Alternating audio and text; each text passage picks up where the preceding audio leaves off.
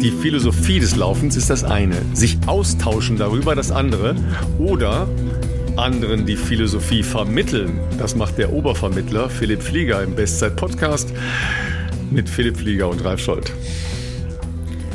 Ja, du, du warst äh, missionarisch unterwegs diese Woche, ne? Läufer. Ja? Wie sieht's aus? Wie geht's dir? ja, Ralf, Ralf, mir geht's gut, du. Ich bin, äh, ich habe es heute erst äh, zum Arbeit gesagt, ich fühle mich gerade sehr ähm, glücklich und zufrieden. Das muss man auch mal sagen, ja, wenn, wenn, das der Fall cool. ist. Also, dass ja, man sich absolut. so at peace fühlt und äh, mit seinem Leben relativ äh, happy ist, was man so alles machen kann und darf. Das ist ja alles nicht selbstverständlich. Man nimmt manchmal zu viel selbstverständlich.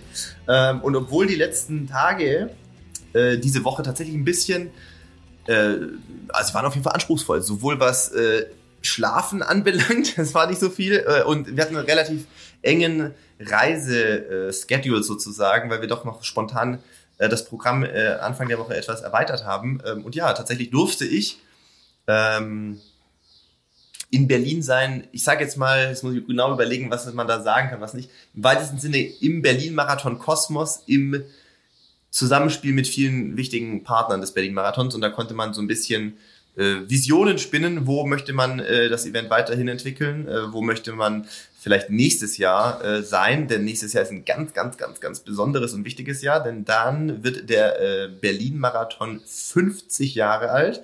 Und ähm, für all diejenigen, die vielleicht überlegen, irgendwann mal einen Marathon zu laufen oder mal wieder Berlin zu laufen, weil sie schon gelaufen sind, ich kann sagen, hey, Leute, ich glaube, nächstes Jahr wird in vielerlei Hinsicht Next Level, was das Event selber anbelangt, was das drumherum anbelangt. Ähm, da wird, glaube ich, die Nachfrage nach den na, nun ja leider auch sehr begrenzten Startplätzen, auch wenn es 45.000 sind, aber das ist ja ohnehin schon immer ein krasses, ähm, eine krasse Übernachfrage äh, da. Ähm, das wird, glaube ich, was für, für die Geschichtsbücher werden. Insofern, äh, wer jetzt schon mal irgendwo das sich äh, hinschreiben möchte oder notieren möchte, äh, guckt irgendwie dann an, an Tickets ranzukommen, sie werden Startplätze. Das wird, glaube ich, ziemlich next level werden. Und genau, von dort an ging es dann für mich gestern zwar zurück nach München, aber dann auch gleich nochmal in, in andere Missionen durfte ich einen ähm, ja, ganz coolen Vortrag eigentlich auch halten. Ähm, oder ein, am Ende war es sogar eher ein interaktiver Dialog, was aber sehr schön ist bei Accenture. Äh, wird vielleicht auch einer oder der andere kennen, eine Unternehmensberatung, die sich so ein bisschen Motivation, ähm, aber auch was äh, Anleihen aus einem Leistungssportleben, glaube ich, nehmen wollten und, ähm, und wie man sich dann neben dem Sport noch sozusagen als äh, Marke vielleicht versteht. Ich verstehe mich zwar selber nicht als Marke, aber ich glaube, sie wollten das so ein bisschen erklärt bekommen, wie man das halt so macht, wenn man einen Weg in die Selbstständigkeit geht und äh, nicht auf klassische staatliche Förderung zurückgreifen möchte. Ja, guck mal, ne, ähm, vor ein paar Wochen haben wir noch überlegt, ja, wie ersetzt du eigentlich diese, diese positiven, aber wie auch immer gearteten Strikes, die man ja als Sportler oder als Sportlerin durch das Sporttreiben hat. Ja, und jetzt machst du mal zwei solche Veranstaltungen und schon bist du ein glücklicher Mann. Ja, es ist irgendwie, es ist irgendwie, ich glaube, die Zufriedenheit rührt daher. Natürlich lässt sich das nicht eins zu eins vergleichen. Also ich meine, ich bin auch happy, wenn ein Event, für das ich gebucht werde oder eingeladen werde, wenn das gut läuft, bin ich natürlich auch zufrieden und, und freue mich natürlich, dass das auch im Sinne der, der ähm, Auftraggeber, der Kunden, wie auch immer, dass das für sie cool war oder so, wie sie es vorgestellt oder erwünscht, äh, gewünscht haben. Also keine Frage. Lässt sich natürlich jetzt nicht direkt vergleichen mit dem Ding, ähm, eine PB zu laufen. Ne? Jeder, der, der zu Hause weiß, wie geil das natürlich ist und Endorphin-Overflow, wenn man eine, eine, eine persönliche Bestzeit irgendwo rennt. Das würde ich jetzt nicht sagen, dass es eins zu eins das Gleiche ist. Ich glaube, es rührt eher daher, dass dieses Thema Zufriedenheit mit dem eigenen Leben daher rührt, dass man, dass ich das als Freiheit begreife, dass ich immer noch solche Sachen machen darf. Weißt du, dass ich jetzt nicht mit dem Ende der Karriere ein neues Leben gänzlich oder gänzlich neues Leben aufschlagen musste und der klassische 9-to-5-Job ist, sondern dass ich tatsächlich weiter mit Partnern oder auch neuen, vielleicht zukünftigen Partnern, äh, die ja auch äh, auf mich irgendwie, ich frage mich auch mal, wie passiert das, auf mich zukommen und, und sagen, hey, ähm, wir haben da eine Idee, können wir das zusammen machen? Ähm, das fühlt sich für mich sehr, also extrem nach Freiheit an, dass man das Beruf nennen kann, auch wenn ich jetzt kein, kein einzelnes Wort dafür habe, für das, was ich jetzt letztlich mache. Ähm, aber das, das fühlt, fühlt sich als, äh, als für mich als Freiheit an und, und deswegen, man, ich suche mir auch nur die Sachen aus, auf die ich Bock habe. Das ist auch ein Luxus. Ne? Das ist mir sehr wohl bewusst, dass das, ähm, dass das Luxus ist, wenn man Arbeit nicht so krass als Arbeit empfindet. Und äh, genau, deswegen bin ich gerade sehr ähm, glücklich und zufrieden mit die, all den Dingen, die so im Leben vorangehen, sage ich jetzt mal. Ja, ich ich habe ein Wort dafür. Ne? Und, und zwar tausend ist gespannt. Ich, weil dieses Wort suchen wir noch immer in, in so einer Vorstellungsrunde, Echt? wenn die Leute sagen, sie versuchen mich vorzustellen ja, ich glaub, ich, oder ich versuche mich vorzustellen. Ich fürchte, du schreibst es dir nicht auf die Visitenkarte. Ah, jetzt kommt's. Jetzt kommt's. Tausend Sasser Teufelskerl. das obwohl, was, ja. Obwohl das eine coole äh, Visitenkarte wäre. Die würden jedenfalls Leute bemerken, diese Visitenkarte. Das mit Sicherheit, das mit Sicherheit. nee, also da soweit, soweit alles gut und äh, bin tatsächlich nächste Woche wieder in Berlin ähm, in anderer Mission. Geht dann um das Produkt, was Felix und ich jetzt ja demnächst hoffentlich aus Kenia, einer größeren ähm, Öffentlichkeit dann auch vorstellen können. Ähm, da äh, sind wir für einen wichtigen Termin nächste Woche in Berlin nochmal und äh, mal gucken. Wenn man in Berlin ist, du bist ja gerade noch in Berlin, äh, kann mhm. man das natürlich auch immer sehr gut mit anderen Rahmen-Events oder ähm, Meetups ähm, kombinieren und da kennen wir natürlich auch genügend Leute. Aber Ralf, du bist in Berlin. Noch viel wichtiger ist, wo kommst du her? Denn ich habe natürlich aus der Ferne verfolgt, was du letztes Wochenende gemacht hast. Wie war das?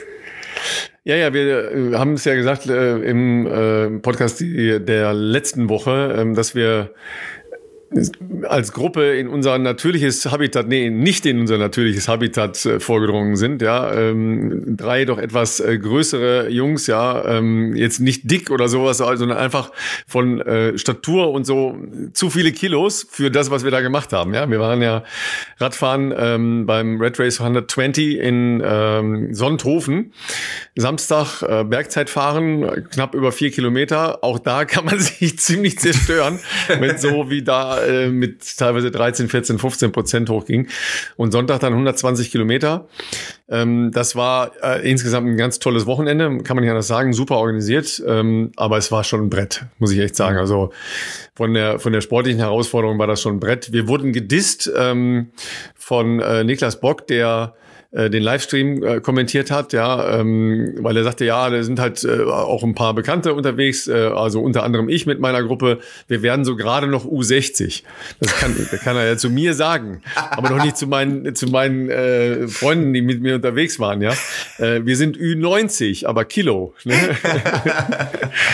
und das war äh, das war natürlich mit den Höhenmetern und so und äh, boah, es gab halt eine eine sehr lange Steigung, ähm, den Pass hoch und das war schon wirklich wirklich eine Sauerei. Also da, da haben auch einige Leute leider absteigen müssen. Und es gab einen vergleichsweise sportlichen Cut und zwar an der Stelle. Das war halt ähm, in, in Reute in, in Tirol. Mhm. Wir sind mhm. halt nach Österreich reingefahren. Ja. Und oben auf dem Pass hatten die nur bis zu einer bestimmten Uhrzeit das Wegerecht, also die, die Straße gesperrt. Okay. Und dann waren wir da oben, ja, und äh, da war auch eine tolle Verpflegung aufgebaut. Da konnte man sich zum Beispiel ähm, von äh, den, den äh, Rennbrillen ähm, an einem ähm, speziellen Stand, ja, die Brillengläser wieder sauber machen, weil das natürlich alles von, von, von Schweiß und von den Getränken und so weiter ein bisschen versifft war. Das war toll. Und wir waren äh, noch nicht sehr lange da oben. Äh, da kam dann halt Hannes Blaschke und äh, brüllte, so Leute, in fünf Minuten ist hier Cut-Off. Oh.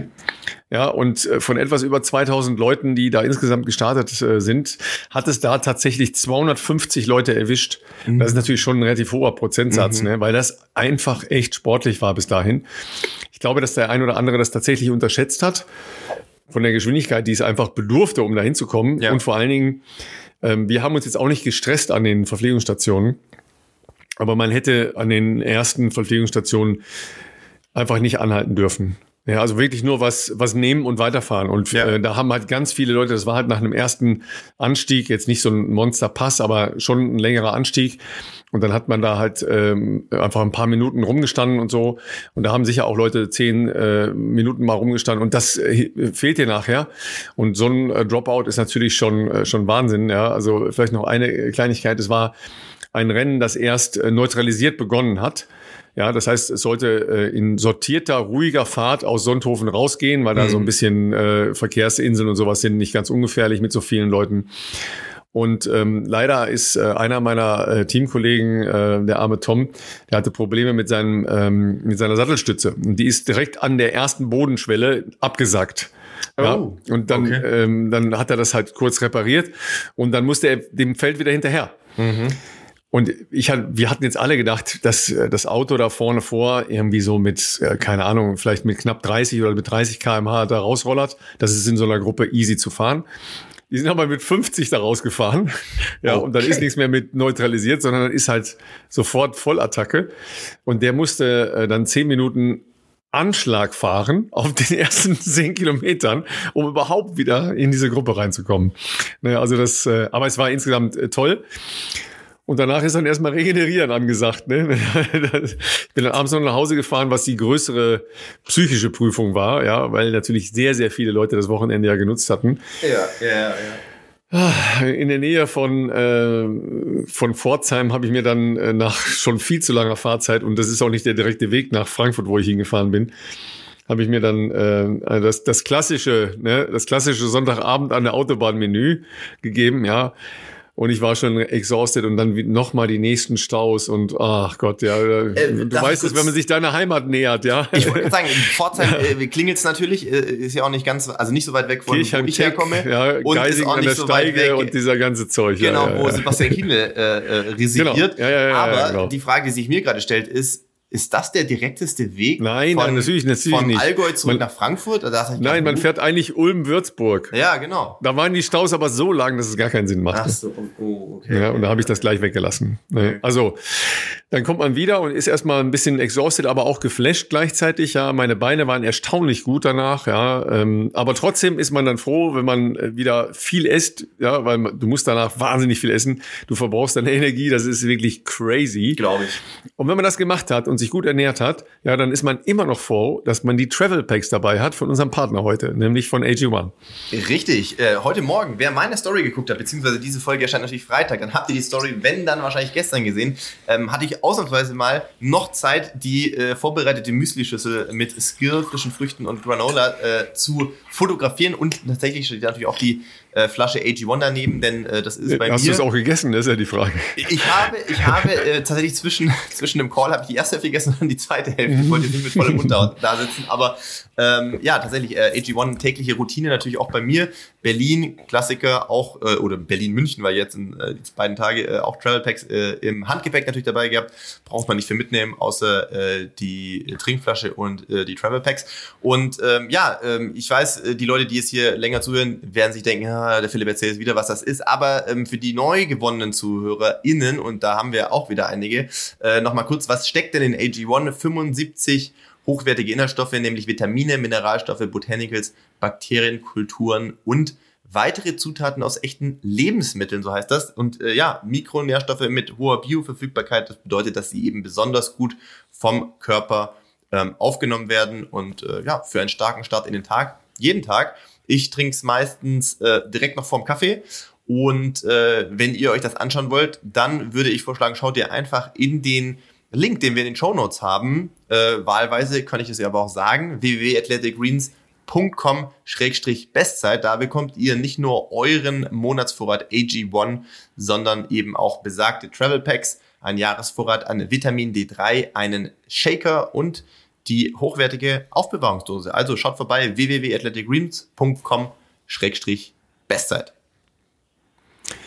Ja, und dann freuen wir uns ja ähm, über einen Gast äh, heute, über ähm, eine Frau, die uns ja vor einem guten Monat in Hamburg echt äh, fasziniert und begeistert hat schon vor dem Start eigentlich, ja, weil sie mit einer unglaublichen positiven Aura umgeben da ankam ja, und so ein, so ein Dauerlachen äh, im Gesicht hatte äh, und dann halt auch noch ein fantastisches Marathonrennen äh, abgeliefert hat. Du, du kennst Fabienne ja viel länger, weil du bist gemeinsam mit ihr gestartet bei den Europameisterschaften 2018.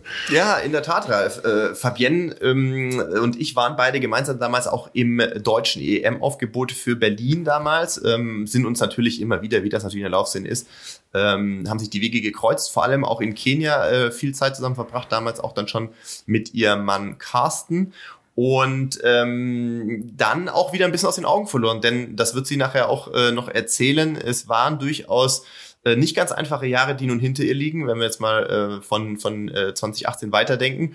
Äh, und umso mehr hat es uns beide ja auch gefreut, im Livestream zu sehen, was für ein gigantisches Rennen sie in Hamburg da abgeliefert hat. Ähm, Wahnsinns-Comeback, inzwischen ja auch, wie gesagt, auch als, äh, als Mutter. Und ähm, ein Sprung, der wirklich, ich möchte sagen, äh, also PB-Sprung, äh, der sehr unüblich ist in, in diesen schon fortgeschrittenen Bereichen, ähm, gigantisch. Und äh, ja, wir freuen uns sehr, dass sie sich für uns heute hier Zeit genommen hat aus ihrem Urlaub äh, in Südfrankreich. Uns jetzt zugeschaltet Fabian Königstein. Ja, dann sagen wir äh, herzlich willkommen, Fabian äh, Königstein, in unserer kleinen Podcast-Welt. Äh, ist natürlich eine große Ehre für uns, weil du ja unsere Hauptdarstellerin warst in dem Projekt mit dem Hamburg-Marathon gemeinsam. Und ähm, ja, diese Woche waren ja diese typischen Posts, äh, die du und Richard und so ja auch rausgehauen haben. Ein Monat. Ja, wie, wie war der Monat? Ja, ging viel zu schnell rum. Privat war er stressig äh, tatsächlich, weil wir umgezogen sind. Zwar im selben Haus, eine Wohnung nach oben, aber ist natürlich trotzdem Aufwand. Mein Mann hatte noch Facharztprüfung. Dann äh, stand Urlaubssachen und Trainingslagersachen packen zusammen. Ähm, wir sind erst zehn Tage in Südfrankreich und von da aus direkt weiter ins Trainingslager in den Pyrenäen. Das war dann aber auch oder ist mit Baby natürlich auch nochmal eine besondere Challenge. Und dann hat mich schön eine Erkältung flachgelegt, die dann durch den ganzen Stress auch nicht so ganz auskuriert wurde. Das habe ich jetzt im Urlaub nachgeholt. Ähm, aber reflektiert habe ich den Marathon natürlich auch und so langsam ist es gesagt und ich muss nicht mehr zweimal überlegen, bin ich wirklich mit 2,25, 48 gelaufen, sondern es kommt jetzt wie aus der Pistole geschossen. Ja, das ist meine Bestzeit. Und es kribbelt wieder, dass es jetzt endlich auch wieder losgeht. So muss das sein. Also ich, ich könnte mir vorstellen, dass äh, auf dich natürlich da viel eingeprasselt ist, unmittelbar äh, nach dem Hamburg-Marathon. Ähm, medial äh, und sonstige Anfragen. Das ähm, kannst du aber gerne noch dann mit uns teilen, ob das denn auch so war. Würde mich täuschen, wenn nicht. Es ist ja interessant gewesen. Also wir waren natürlich immer auch in der Rolle, in der Ralf und ich jetzt äh, sozusagen äh, rund um den Hamburg-Marathon tätig sein durften, nämlich diesen deutschen oder mit, mit starkem deutschen Fokus diesen Livestream zu machen, waren wir natürlich dankbar über jede äh, Meldung sozusagen, sowohl bei den Damen als auch natürlich bei den Herren. Und du hast dich ja sehr spät zumindest erst äh, öffentlich committed, Hamburg zu laufen. Und wir waren natürlich sehr gespannt, wie das laufen wird. Ähm, du kannst gerne natürlich auch nochmal selbst in eigenen Worten so ein bisschen wiedergeben, wie die letzten Jahre waren. Kurz von meiner Seite zusammengefasst, du hast wirklich ja einige auch Verletzungsprobleme in der Vergangenheit gehabt, dann bist du natürlich Mutter geworden, was sehr schön ist. Aber es war, glaube ich, für viele von außen sehr schwer ähm, zu, also abschätzen zu können, wie fit du bist. Und du bist natürlich mit einem ähm, mit, mit auf jeden Fall mit Selbstbewusstsein reingegangen hast gesagt Olympianorm ist mein ist mein Ziel. Und bist dann diese äh, ja äh, berüchtigte 22548 glaube was ja sensationell war und äh, was man glaube ich bei uns uns auch angehört hat beim Kommentieren weil wir ja auch sehr begeistert waren. Ähm, ja nimm uns mal kurz mit. Wie wie war das nach dem Rennen für dich? Oder kannst natürlich auch gerne vorne anfangen. Wie waren die letzten Jahre für dich? Ähm, und und was hat dich dazu ähm, gebracht sozusagen auch mit dem mit den Zielen äh, öffentlich so reinzugehen Puh, das sind so viele Fragen auf einmal. Da könnte ich jetzt wahrscheinlich eine Stunde Monolog halten, bis ich Go, Wir haben die Zeit. Wir, haben Zeit und legen uns zurück. Ist alles ja, gut. genau. Dann muss ich mal gucken, dass ich mich nicht verzettel. Ähm, ja, ich fange mit dem ersten Teil an. Also es war wirklich Wahnsinn, wie viele Nachrichten ich bekommen habe nach dem Marathon. Das kannte ich so nicht, auch nicht von der EM 2018. Ähm, das jetzt hatte echt nochmal eine ganz andere Reichweite. Ähm, und ich bin so der Typ, der dann eigentlich gern auch jede einzelne Nachricht beantwortet. Das habe ich aber schlichtweg nicht mehr geschafft. Also weil auch über Instagram so viel gekommen ist mhm. von Leuten, die ich jetzt halt eigentlich nicht kenne. Ähm, ich freue mich trotzdem. Ne? Also die, die Zuhörer, es tut gut, ähm, auch wenn man ja, wenn ich viel von anderen Frauen gelesen habe, die halt dann auch sagen, ey, totales Vorbild und ähm, toll, dass du ja so fit wieder bist und dich aber auch einsetzt ähm, für die ja besondere Situation ähm, der Frauen, die dann wissen, dass ich auch als Athletenvertreterin aktiv bin. Und ja, diverse Podcast-Einladungen. Das SWR war noch bei uns zu Hause für einen Dreh, ähm, was ich natürlich auch genossen habe, aber letztendlich auch ein, ein Teil des Stresses war oder der ja, vielen Termine nach dem Marathon.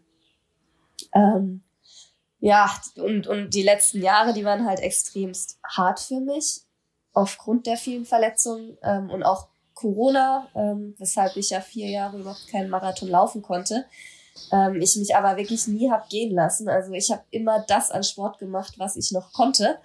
Ähm, da war kein Monat, wo ich nichts gemacht habe, wo ich jetzt mal gesagt hätte, nee, äh, ich bin frustriert, ich glaube nicht mehr dran, sondern ich habe wirklich immer ja brav mein Training gemacht, mich irgendwo dann doch fit gehalten. Ähm, und das hat sich ausgezahlt.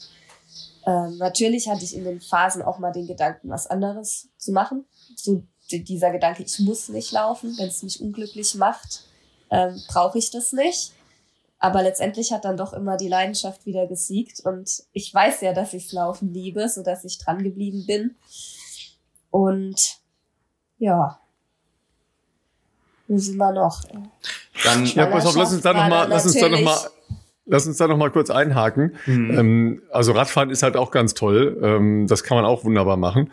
Nur wenn man Läufer ist, will man halt laufen. Ne? Das ist immer so ein, äh, so ein kleines Problem. Nur wenn man nicht kann, dann muss man ja auch diese Emotionalitäten handeln. Ja, nimm uns mal ähm, auf diese äh, Emotionalitätenreise mit bis vor den Hamburg-Marathon. Ja, wann hast du gemerkt, okay, ich bin jetzt wieder Läufer und auf dem Weg das zu machen, was ich am, äh, am liebsten, am besten und ähm, auch für die Zukunft ja machen will, nämlich als Profiläuferin mit einer Startnummer an der Linie stehen.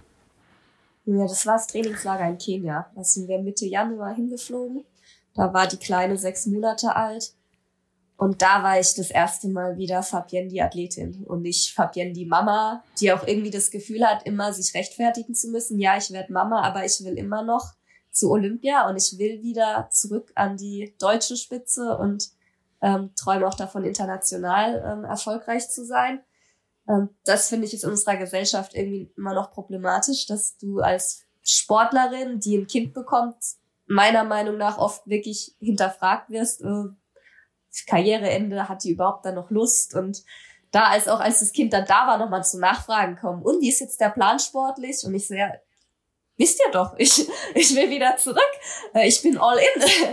Und wo ich mich geärgert habe, dass die Rückfragen überhaupt kamen. Und da hat mir mhm. Kenia aber auch da geholfen, wo ich gesagt habe, und im Januar gehen wir sechs Wochen nach Kenia ins Trainingslager. so ernst ist mir das.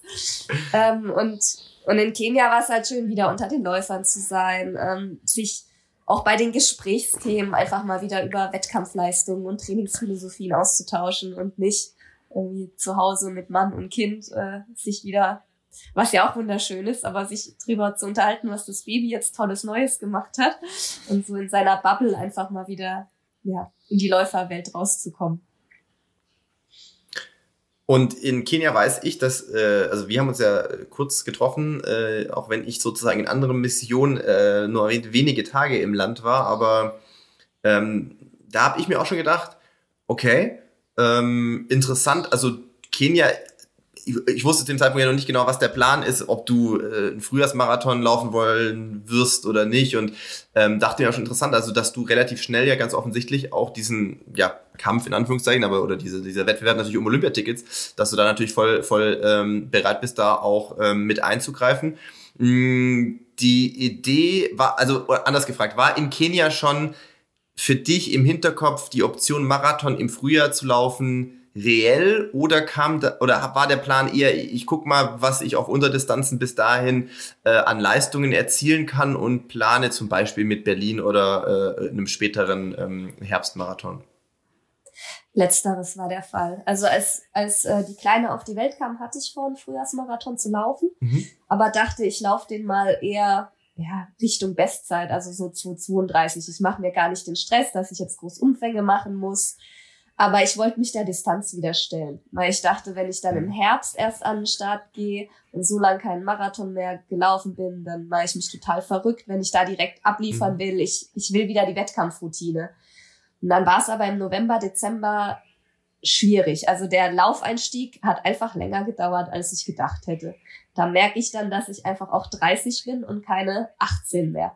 So als 18-Jährige, was habe ich da als Sprünge und Bergläufe gemacht und tagelang Muskelkater gehabt, aber konnte da einfach drauf trainieren und mhm. der Körper hat das weggesteckt.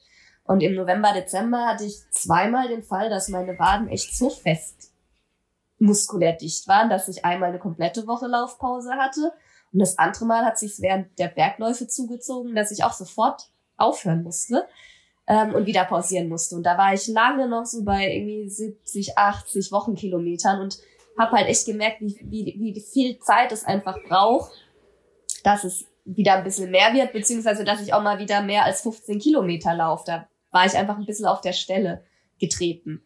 Hab da zwar unheimlich viel Rad nebenher gemacht, also eine richtig tolle Grundlage für mich geschaffen. So viel ja, Stunden Ausdauertraining die Woche habe ich davor noch nie gemacht, wie im November, Dezember, aber läuferisch war es halt schwierig, sodass ich dann zu meinem Mann gesagt habe, ey, Marathon im Frühjahr, vergiss es. Ich ich sehe mich nicht irgendwie jetzt 30 Kilometerläufe im Januar, Februar machen. Da verletze ich mich wieder zu sehr. Lass uns lieber auf 10 Kilometer und Halbmarathon fokussieren und da flott werden und dann ist halt nicht. Und dann war das Training auch in Kenia auf Halbmarathon ausgerichtet. Ähm, und ja, dann kamen wir am 1. März zurück. Ähm, bis dahin habe ich mein Grundlagentraining gemacht und dann haben wir angefangen, eben auch wieder schnelle Tempoläufe zu machen. Beziehungsweise an der Stelle, ich kam zurück und habe eine Leistungsdiagnostik gemacht. So. Und in Kenia weißt du ja nie so ganz, was eigentlich deine Form wert ist, weil mhm. auf 2400 Meter Höhe läufst du sowieso langsamer. Ähm, ist, ich finde es super schwer, da einzuschätzen, wo jetzt deine Schwellenwerte sind. Und ähm, die Leistungsdiagnostik dann war extremst überraschend für uns, dass ich im Grunde von meinen Schwellenwerten fast schon wieder so gut war wie zu meinen besten Zeiten. Das hätte ich Krass. nie gedacht. Habe auch gesagt, mhm. so, ey, also ich hatte dann schon einen Trainingsplan, aber noch nicht die Zeiten drin, weil wir gesagt haben, wir warten mal ab, ähm, wie die Leistungsdiagnostik war. Und als dann der Trainingsplan mit den anvisierten Zeiten drin war, habe ich auch gedacht, boah, wie soll ich denn das schaffen? Also es war auch, dann, das war echt ein Prozess, der gedauert hat, bis ich dann akzeptiert habe, okay, gut, ich muss halt doch wieder 330er bis irgendwie 320er Tempo halt laufen. Mhm. Und bin im Grunde vom, vom Schwellenwert her wieder so weit. Aber wenn du natürlich monatelang das Tempo noch nicht gelaufen bist, musst du da dich muskulär natürlich auch erst wieder dran gewöhnen. Und das lief dann aber halt echt so gut, dass ich dann nach Paderborn diese Tempoeinheiten muskulär einfach auch so gut weggesteckt hatte. Ich da auch Tage hatte mit 30 Kilometern, von denen knappe 20 Kilometer ja, Marathon Race Pace und schneller waren, aber halt auf zwei Einheiten verteilt. Aber die habe ich dann so gut weggesteckt abends, wo ich dachte, ja, ich könnte jetzt auch noch mal zehn Kilometer mehr laufen. so, es war, während ich halt Anfang März, als wir als Kenia zurückkamen, muskulär, wie ich immer so kaputt war nach den Tagen. Und es war natürlich ein Prozess. Ich habe gesehen, jede Woche es wird besser. Und als ich dann aber halt gemerkt habe, ey, ich steck auch diese 30 Kilometer Tage so gut weg, dann kam die Idee, ja Mensch, dann könnte ich doch in Hamburg, wo ich ursprünglich den Halbmarathon laufen wollte und auch alles schon ne, organisiert war mit wo gebe ich die Kleine hin, wie machen wir es? Ich könnte doch einfach eine Stunde später starten und Marathon laufen. da hatte ich halt dann so Lust und es war halt auch, glaube ich, dieses Glücklichsein und diese positive Energie, die jeder in Hamburg gespürt hat. Ich hatte so Bock drauf. Endlich wieder back in Business, so nach, nach vier Jahren mit Verletzungen und immer träumen und, und auch wieder Pläne machen. Nicht? Ich hatte ja da und da wollte ich Marathon laufen und dann kam wieder irgendwas dazwischen. Ne? Einfach endlich wieder mitten im Geschehen zu sein und nicht nur ja von zu Hause aus zuschauen. Ähm, da hatte ich so Lust und da ich da komm, ich probier's, was habe ich denn auch zu ähm, verlieren? Und das war so ein bisschen der Weg länger also geschrieben nach Hamburg. Ja, du hast ja jetzt wieder dieses Strahlen im Gesicht, wenn du das schilderst, ja, weil du dich ja wieder in diese Situation zurückversetzt, logischerweise. Ähm, weil du sagst, im Trainingslager in Kenia eben auch über äh, Trainingsinhalte philosophieren und so weiter. Hat jetzt diese Erkenntnis ähm, die Philosophie deiner, eurer Herangehensweise verändert? Oder ähm, sagst du, ah, okay, ich weiß, warum ich ähm, muskulär vielleicht ein bisschen stärker bin, weil ich nach der Geburt Rückbildung äh, vielleicht vermehrt in Richtung Stabilität, Krafttraining oder sowas gearbeitet habe? Oder seid ihr noch in, in der Phase, wo ihr sagt, hm, warum war das nochmal so? Nee, ich glaube, Nee, wir haben schon verschiedenste Gründe, warum das jetzt besser laufen könnte, aber es sind im Grunde viele Stellschrauben, so dass ich jetzt auch nicht sagen könnte, welche genau es ist. Ähm, die mentale Stärke nach den Verletzungsjahren und nach der Schwangerschaft ist sicher ein Faktor, der ja auch, äh, den auch mein Mann Carsten ähm, stark ja, sieht. Der macht ja mittlerweile auch mein Training, aber halt auch erst seit ja knapp anderthalb Jahren jetzt. Ähm, da ist auch wirklich eine andere Herangehensweise da, dass ich viel stärker polarisiere. Also wie ich gesagt habe, dass ich im November, Dezember halt so viel Grundlagentraining gemacht habe wie noch nie zuvor. Ich denke, davon habe ich extremst profitiert. Dann ähm, ja, bin ich selber sehr viel gelassener im Training. Ähm, früher, rückblickend muss ich sagen, habe ich es echt immer übertrieben. Ich bin halt auch in einer großen Laufgruppe äh, groß geworden, wie es so oft ist, ähm, wo man sich dann ja, zweimal die Woche abends trifft und ja, eigentlich noch ein drittes Mal am Wochenende und einfach ballert und alle haben Spaß drauf und jeder geht auf dem Zahnfleisch und pusht sich gegenseitig, aber ja, auf Dauer ist es nicht, nicht gesund.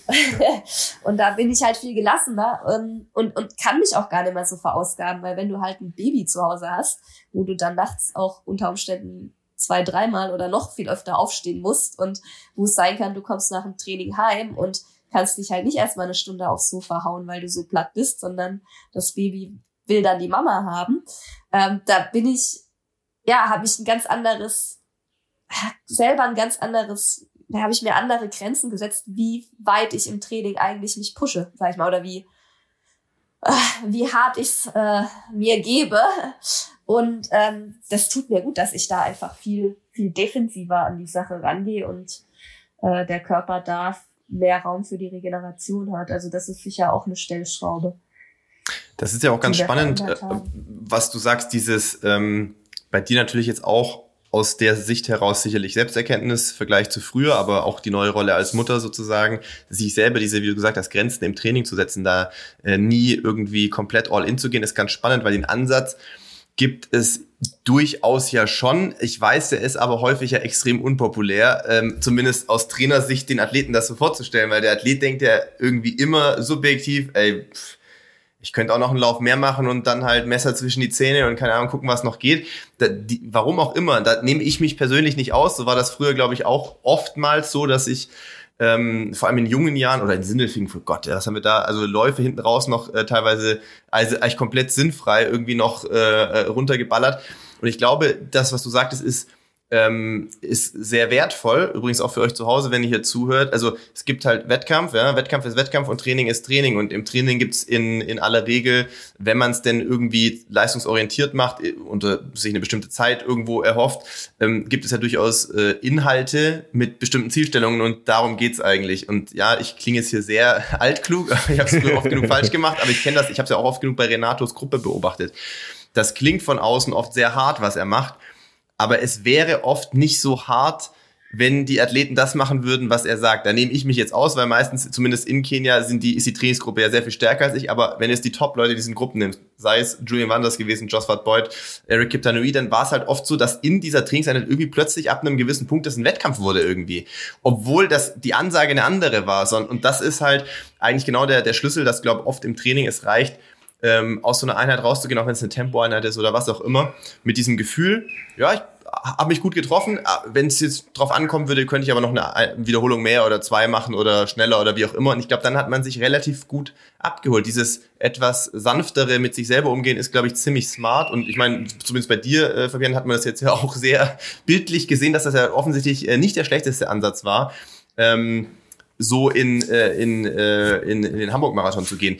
Hm, trotzdem vielleicht nochmal kurz zu dieser Leistungsdiagnostik zurück oder mit der Frage verbunden, ich weiß nicht, ob ihr noch eine zweite gemacht habt oder euch dann nur anhand der Trainingsergebnisse ähm, dazu entschieden habt, Olympia nochmal anzugehen. Du hast es vorhin im Nebensatz, glaube ich, gesagt, für euch zu Hause nochmal kurz, deine Bestzeit war 2 Stunden 32, richtig? Richtig, ja. Und jetzt muss ich das nochmal kurz einordnen. Okay, also das, wir haben das hier in den letzten Jahren immer mal wieder versucht zu, zu erörtern, dass auch bei uns eine Minute manchmal im Marathon oder zwei Minuten echt schon richtig viel sein kann. Also es muss man aber sagen, Fabienne ist jetzt aus dieser Verletzungshistorie rausgekommen, hat sich offensichtlich im Training gut gefühlt, hat eine alte Bestzeit, die vielleicht nicht mehr repräsentativ ist, aber trotzdem mal auf Papier 2,32 und sagt, bam, ich laufe 2,26, Leute. Wie kam es dazu? Also ich meine, das ist ja trotzdem total spannend, weil du hast es ja auch umgesetzt oder sogar noch übertroffen. Was, was war eine Schlüsseleinheit oder, oder ein Schlüsselerlebnis oder habt ihr nochmal eine LD gemacht, wo du gedacht hast, yep, das äh, ist auf jeden Fall realistisch? Nee, nee, LD haben wir nicht nochmal gemacht. Ähm, Paderborn, die 10 Kilometer, bin ich Bestzeit gelaufen. Okay. Deutlich im Vergleich zu früher oder wie, wie ist das einzuordnen gewesen? Ja, äh, 40 Sekunden. Oh, Wobei okay, man wow. sagen muss, die alte, die alte Bestzeit, äh, da bin ich auch viel zu schnell damals angegangen und ganz schön okay. gestorben hinten raus. Okay. Also okay. da bin ich keinen guten 10 Oh gut, 40 Sekunden ist schon mal eine Hausnummer auf jeden Fall über 10 Kilometer. auch den Profis mal. Genau, und dann äh, war ja auch der Freiburg-Halbmarathon mit der 1.11.59 netto mhm. auf nicht ganz so leichtem äh, geläuft, sag ich mal, unter nicht so leichten Bedingungen, mhm. wo ich mich auch einfach gut gefühlt habe bei beiden mhm. Läufen. Also ich finde, mhm. das ist auch so ein Faktor im Laufen. Mhm. Viele sehen immer nur die Zeiten, auch im Training, aber es ist auch echt entscheidend, wie du dich dabei fühlst. Stimmt, ja. Ist es jetzt auf dem letzten Zahnfleisch oder hast du dich bis zum Ende eigentlich stark gefühlt und ja, warst du im Flow? Und das war bei beiden Läufen so. Ich will nicht sagen, dass ich da hätte schneller gekonnt, weil das war Wettkampf, ne? Aber naja, ich sag mal, okay. An Tagen rollt's einfach und an anderen Tagen ist das Rennen gefühlt ein Fingerschnips und du bist im Ziel. So, aber vom, also selbst wenn Freiburg die Strecke ja. schwierig war und die Wetterbedingungen nicht jetzt optimal, muss man ja trotzdem sagen, du bist 1,11,59 gelaufen, was eine sehr, sehr gute Halbmarathonzeit ist, aber du bist in Hamburg, das ist ja fast einfach, also annähernd zweimal gelaufen, sage ich jetzt mal, äh, hintereinander sozusagen. Das ist ja schon, ist schon, äh, also war brutal stark. Ich weiß nicht, äh, vielleicht auch von deiner Sicht, wie, wie hast du die Strecke in Hamburg eingeschätzt? Weil man hört sehr oft, oder ich habe auch in der Vergangenheit sehr oft gehört, ah, Hamburg, keine schnelle Strecke. Hm. Ich würde sagen, es ist jetzt nicht Berlin, aber ich fand Hamburg, als ich zumindest dort äh, gelaufen bin, ich finde die jetzt nicht schlecht. Also die ist schon jetzt nicht, äh, gibt schnellere Strecken, wie gesagt, Berlin mit Sicherheit, aber die ist schon eine Strecke, wo man ordentlich laufen kann, was du ja auch, äh, was du ja auch gezeigt hast. Ja, absolut. Also ich bin erst, das war mein vierter Marathon. Es ist mhm. jetzt nicht so, dass ich super viele Strecken kenne und das mit viel vergleichen könnte. Berlin kenne ich. Berlin ist schon noch schneller, ja. Ähm, ich denke, Hamburg steht und fällt mit dem Wetter. Ja, ich hatte ja. selber auch die Jahre davor immer bei Hamburg so den, den, den Sturm und ganz viel Wind im Kopf, wenn ich einfach dran gedacht hatte. Äh, wir hatten halt einfach auch äh, tolle Bedingungen, gerade als Frau, wo du dich dann noch hinter den Männern verstecken kannst. Ähm, aber ich denke an meinen Splits, äh, wenn man die 5 Kilometer Splits sieht, die dann doch äh, ganz schön unterschiedlich sind, merkt man aber einfach, dass das Profil dann doch hier und da, was war das dann als 20, 30 Sekunden auf 5 Kilometer, dann doch äh, den Unterschied machen, ob man jetzt eine Passage hat, die eben leicht berghoch geht oder eine hat, die wieder eher leicht runter geht. Gehen wir nochmal zu dieser äh, Philosophie der Herangehensweise, weil du hast es ja eben im, im, Nebensatz so gesagt, äh, du bist ja jetzt noch nicht die Marathonläuferin mit der großen Erfahrung auf der langen Strecke, sondern du hattest eher ja wenige Erfahrung vorher mit einem relativ langen Break lange Läufe eher gesplittet, habe ich äh, zumindest verstanden. Ähm, die Herangehensweise gar nicht so viel, dann eben als tatsächlich zusammenhängende, kompakte, lange Läufe. Wie viel davon hat es tatsächlich gegeben, dass du auch eine Zuversicht hattest, dass du diese für dich ja ähm, wirklich schnelle Pace auch nach Hause bringst? Weil das ist ja das, das Hauptproblem beim Marathon. Ja. Ich, ich, ich überlege gerade, Ralf, weißt du die Antwort? Ähm, und willst jetzt nur die Antwort quasi unserem Publikum hier vorstellen? Oder weißt du es nicht? Weil ich glaube, ich kenne die Antwort, weil ich glaube, Fabian hat es mir in Hamburg gesagt. Ja, ja, das ist, äh, aber wir haben in Hamburg drüber gesprochen. Ja, ja, ich weiß, okay, du weißt es auch, okay, aber das ist sehr gut. Also lass, das, lass uns das gerne ausbreiten, weil auch das hat mich ziemlich überrascht, muss ich sagen. Ähm, es gibt ja verschiedenste Läufertypen. Ich würde sagen, ich bin schon die geborene Marathonläuferin, wenn nicht sogar die geborene 100 Kilometer Läuferin. Ich habe oh, zwei Okay, das ist das nächste Ziel. Ich verstehe schon. Ja. Nee, nee, nee, nee, nee, nee, nee. Aber ähm, ich habe insofern ja, Zuversicht gehabt, weil ich in der Vergangenheit die Longruns gut machen konnte. Mhm. Also ich habe die letztendlich immer so machen können, wie sie auf dem Plan standen. Dieses im Training dann mal hinten komplett eingehen bei dem Longrun kannte ich nicht. Mhm. Bei mir war es wirklich eher immer die Frage der, der Muskeln, ähm, ob der Bewegungsapparat das halt schon kann. Und dann vertrage ich halt die, äh, ja, die, die Zuckergetränke problemlos. Ich habe noch nicht ein Getränk gefunden, was mir mal Magenprobleme gemacht hätte. Ich bin auch der Typ, ich kann eine halbe Stunde vom Training noch eine Brezel essen, auch vom Tempotraining und habe da überhaupt keine Probleme mit. Und damit steht und fällt ja auch die Marathonleistung gerade gegen Ende des Rennens. Wie gut habe ich mich bis dahin verpflegt? Und ähm, ja, und, und, und, und, und Muskeln muss man ja sagen, heutzutage haben wir die Carbon-Schuhe, die einen da auch ein bisschen ähm, ja, schonen. Mhm. Ja. also ja, ähm, und das waren so die drei Komponenten, wo ich gesagt habe, ja, das steht alles auf meiner Seite. Du weißt beim Marathon nie, egal was du vorher trainiert hast, du hast nie die Sicherheit, dass du ein Tempo durchlaufen kannst. Es sind halt dann doch zweieinhalb Stunden, die du läufst. Ähm, aber dann habe ich gedacht, komm, also auch wieder hier, was habe ich zu verlieren? Ich habe die, die und die Gründe, die für mich sprechen. Ich glaube an mich, mein Trainer glaubt an mich. Ähm, was, was braucht es mehr?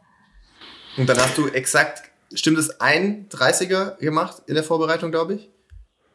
Genau, ja. Das war dann äh, die Woche vor, exakt die Woche davor, ähm, wo es dann feststand. Ich habe aber tatsächlich, also in Kenia noch, Januar, Februar, hatte ich eine drei Stunden Einheit auf dem Programm, einmal die Woche. Also ich bin 25 Kilometer gelaufen und danach direkt aufs Fahrrad, mhm. was dann immer so eine gute Stunde war, dass ich die drei Stunden voll hatte. Mhm. Ähm, und habe dann auch nach Kenia einmal die Woche 25 Kilometer Dauerlauf gehabt und einmal die Woche einen 22 Dauer Kilometer Dauerlauf, ähm, wo ich den Tag davor dann aber halt mit, mit zwei Einheiten eben die 30 Kilometer hatte. Also es ist jetzt nicht so, dass ich jetzt auch gar nichts an Umfängen gehabt hätte, aber halt mhm. man kann schon hinterfragen für, für die Zukunft, ob ich wirklich äh, zum Beispiel 35 Kilometer Läufe brauche.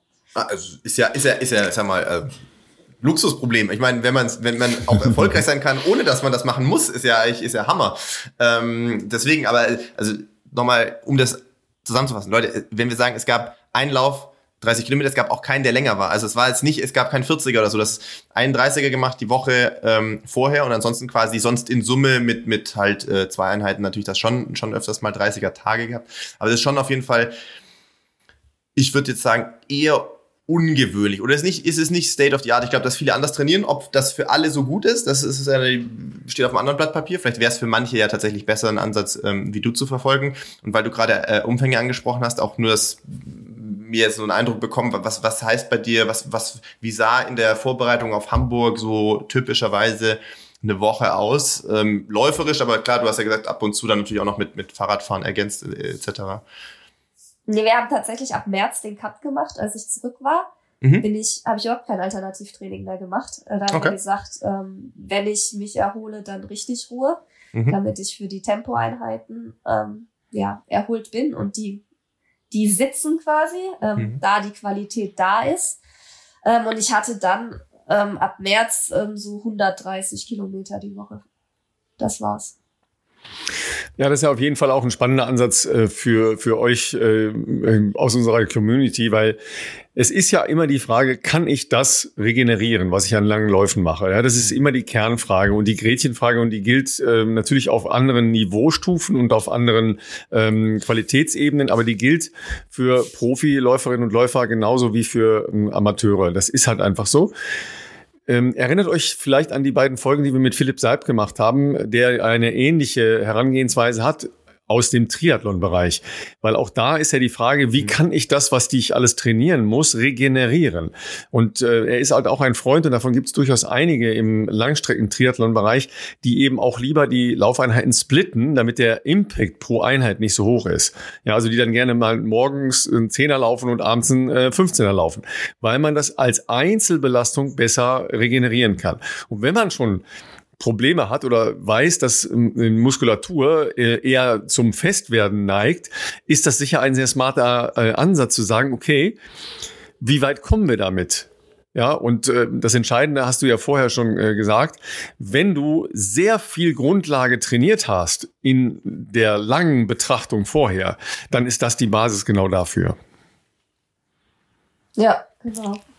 Ich meine, so die, die ganzen trainingswissenschaftlichen Aspekte, das macht dann mein Mann. Der mhm. wälzt da auch gerne diverse Paper und ist in Kenia, ähm, äh, Philipp kennt ihn ja auch, der Sondre Möhn, ist mhm. da ja. äh, quasi Dauergast im Carry Review, auch total belesen. Ich glaube, der weiß von jedem, von fast jedem Läufer, was er wann wie trainiert und, also, und auch in Wettkampfleistung gebracht hat. Das ist ein sprechendes Buch. Wahnsinn, was er alles weiß. Und die zwei, die können alles stundenlang da in Kenia im Carry View sitzen und philosophieren und diskutieren. Philosophieren wahrscheinlich. Ich mache mit Mittagsschläfchen und klinke mich aus. Aber da ist auch viel Wissen ähm, von den Norwegern jetzt äh, bei meinem Mann angekommen.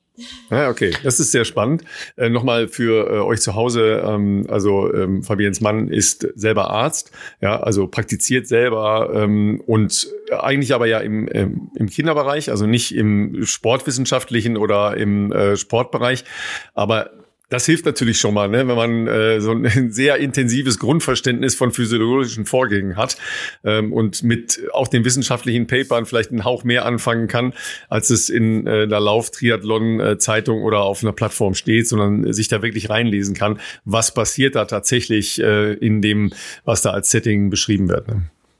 Ja, er hat auch die Weiterbildung als Sportmediziner und hat vier Jahre an der Uni Basel ja, geforscht und gelehrt. Ähm, da in der Sportmedizin, aber die Trainingswissenschaftler waren da Tür an Tür direkt neben ihm und da gab es auch diverse Mittagspausen mit. Habe ich mir gedacht, nee, dass man da mal rübergeht. Ne? Und, und, und, wo dann auch mal äh, die Patienten Königstein äh, wahrscheinlich bei der Mittagspause mal diskutiert wurde, was die jetzt schon wieder und gemacht hat. Ja. Das heißt, du hast immer Angst, wenn äh, dein Mann von den Diskussionen mit den Norwegern wiederkommt, dass, äh, dass jetzt wieder der, der Trainingsplan umge umgeworfen wird, oder wie? Ja, Angst nicht. Mittlerweile, ähm, jetzt natürlich mit der Leistung noch mehr, hat er da mein absolutes Vertrauen. Mhm. Aber er vertraut auch mir. Also wir sind halt auch einfach ein gutes Gespann. Das ist, glaube ich, der Riesenvorteil, wenn halt Athlet und Trainer ja über die Athleten-Trainer-Beziehung hinaus noch eine Beziehung haben, ob das dann Partner sind oder Kind-Elternteil, dass du halt so eng beieinander bist, ähm, dass ich ihm oft gar nicht sagen muss, wie es mir geht und wie ich mich fühle, weil er es einfach sieht, weil er mich so gut kennt. Ja. Ähm, aber ja, in den letzten Jahren gab es schon erstmal die, die ähm, Situation, dass er dann wieder tolle Ideen hatte und dann wurden Dinge komplett, komplett wieder über den Haufen geworfen. Ähm, da bin ich dann aber auch die, die erst manchmal sagt, okay, stopp, jetzt erklären wir es mal nochmal und und dann nochmal vielleicht ein bisschen auf die Bremse drückt und wir nochmal reflektieren und so weiter. Also wir sind einfach echt ein gutes Team über die Jahre hinweg geworden. Ja, weil das ja auch ähm, gerade so eine Diskussion mit Gesa Krause ist, äh, die ja. du ja sicher auch verfolgt hast, die ja sehr offen ähm, mit ihren ähm, sportlichen Aktivitäten rund ja. um ihre Schwangerschaft, also sowohl bevor sie äh, Mutter geworden ist, aber auch äh, nachdem sie Mutter geworden ist, umgegangen ist. Ähm, nimm uns mal mit, wie das bei dir war, weil du ja auch dich da sehr stark ähm, auf die Expertise deines Mannes und er sich auf deine Rückmeldung verlassen hat, weil ich glaube, das ist ja schon auch ein Schlüssel für die Entwicklung jetzt, dass, dass du diesen gesamten Prozess, äh, schwanger werden, äh, Kind kriegen und dann wieder zurückkommen, ähm, sehr intensiv und, und wirklich sehr fokussiert äh, auf das, was du weiterhin vorhast, nämlich Athletin zu sein, ja, äh, Profisportlerin zu sein, ausgerichtet hast. Ich war jetzt gerade kurz draußen, weil mein Internet gehangen hat. Kannst du die Frage nochmal kurz äh? Ja, genau. Ich fasse die nochmal kurz für dich zusammen. Äh, also ich habe ja gesagt, dass, äh, dass Gesa das ja sehr offen ähm, kommuniziert hat, äh, was sie äh, bis zur Geburt gemacht hat und anschließend. Ja, und dass das ja vielleicht bei dir auch ein Schlüssel ist, dass du diesen ganzen äh, zeitlichen Abschnitt, also äh, schwanger werden, schwanger sein, äh, Geburt und dann eben zurückkommen, immer auch unter der Maßgabe mit deinem Mann organisiert hast, dass du ja weiter Profiathletin sein willst willst, ja, ähm, wie da euer Austausch war. Genau, also in der Schwangerschaft hatte ich äh, einen Trainingsplan auch von ihm bekommen. Ähm, aber ja, in der Schwangerschaft ist Training insofern einfach, du machst halt das, wie du dich fühlst. Also es war immer klar, das ist ein Rahmentrainingsplan. Mhm. Wenn ich mich gut fühle, dann mache ich das, was draufsteht, auch nicht mehr. Das war immer eher die Prämisse, nicht mehr machen.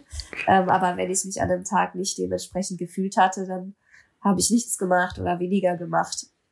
Das war insofern recht einfach. Ich finde, die schwierige Zeit ist dann nach der Geburt, ähm, weil man da durchaus, wenn man zu früh anfängt, auch langfristig sich einfach Probleme einkaufen kann, langfristige Schäden haben kann. Ähm, und da war natürlich schon immer das Bewusstsein da, hey, ich will nicht einfach nur ein bisschen Freizeitsport für mich machen, sondern ich will auch wieder den Marathon ähm, ja auf Profiniveau laufen. Da muss der Körper einfach auch wieder komplett hergestellt sein, so dass wir da vielleicht sogar auch noch vorsichtiger waren, wobei das natürlich von außen betrachtet jetzt die Marathonleistung dasteht und und äh, was ich dann alles nach ja drei vier Monaten wieder gemacht habe. Ähm, aber tatsächlich ähm, waren wir da schon vorsichtig und ja auch viel im Austausch. Also es muss sich natürlich auch mit Baby erstmal einspielen. Also einfach ja, die Trainingsroutine, dass, dass ich da äh, die ja zweimal am Tag die Zeit frei habe. Ähm, das, das erste halbe Jahr habe ich noch gestillt, das heißt, die Nächte habe dann auch ähm, ich gemacht. Ähm, wobei ich auch gelernt habe, dass die Kleinen oft in den ersten Monaten noch gut schlafen. Also es war dann eigentlich, als ich abgestillt hatte, dann kamen die schlimmen Nächte, das war gerade gut, dann, dann war mein Mann da und konnte mich da auch supporten.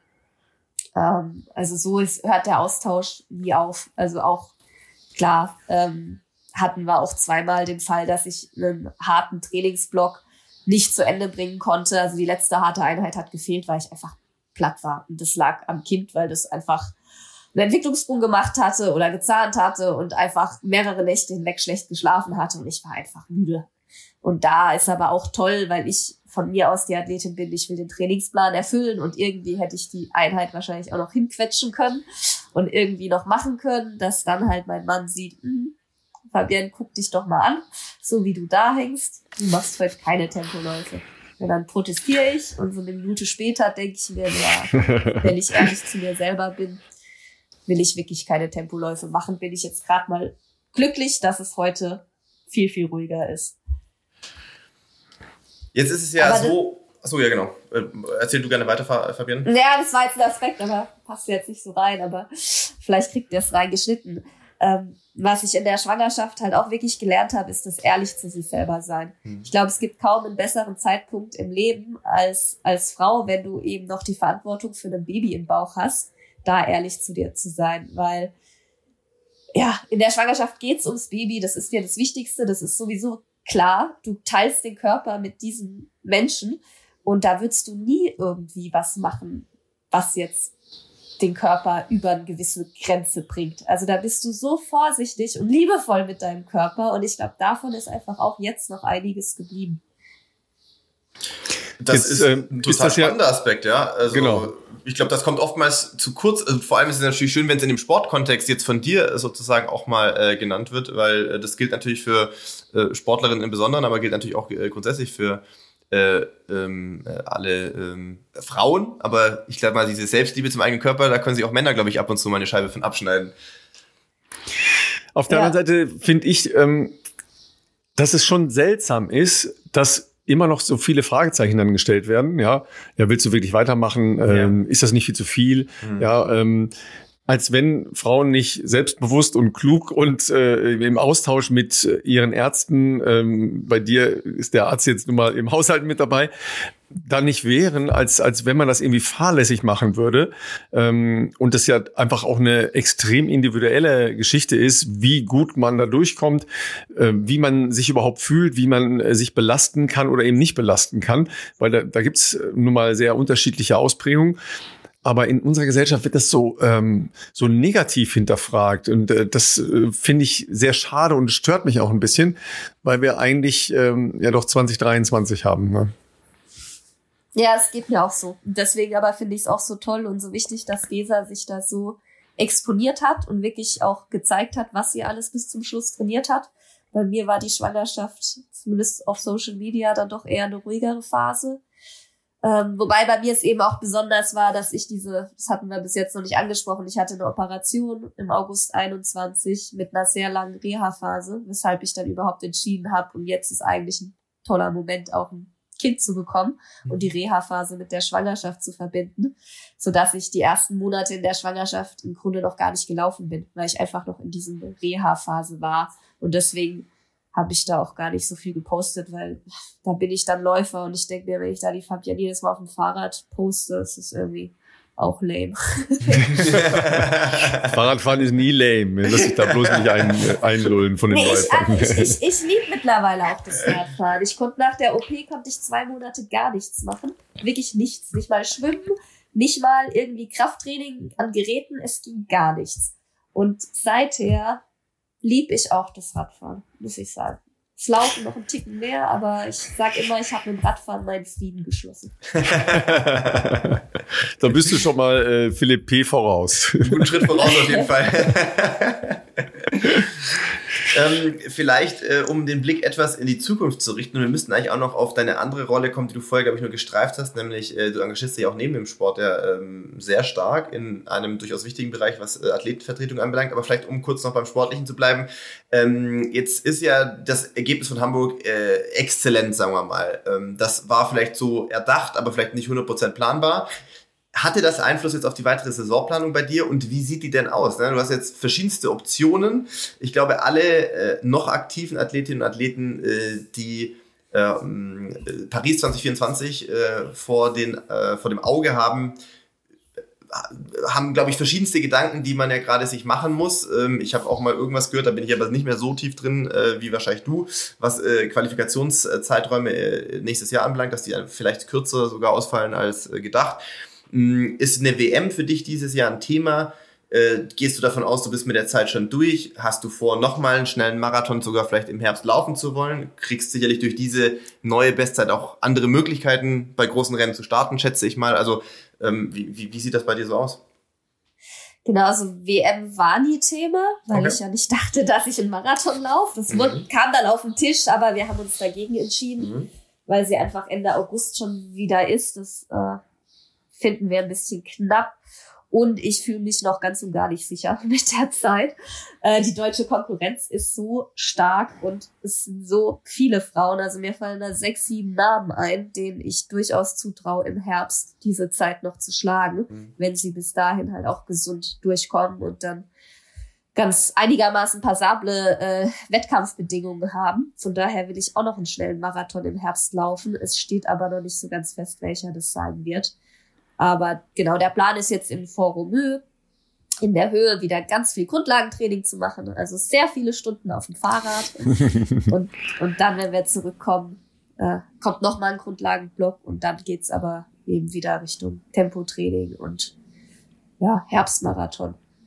Und genau, und dann hoffe ich, dass, äh, ich meine, ich hoffe, dass die Zeit schon reicht, aber man weiß es eben eben nicht. Sicher fühle ich mich auf keinen Fall. Aber es ist ja erstmal eine komfortable Position. Ja? Du, du hast diese Norm und ähm, du bist jetzt erstmal ähm, in der Vorreitersituation, ja, klar.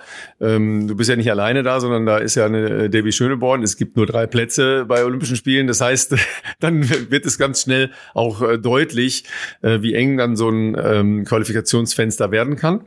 Auf der anderen Seite ähm, nimm uns mal mit oder unsere Zuhörerinnen und Zuhörer auch mit.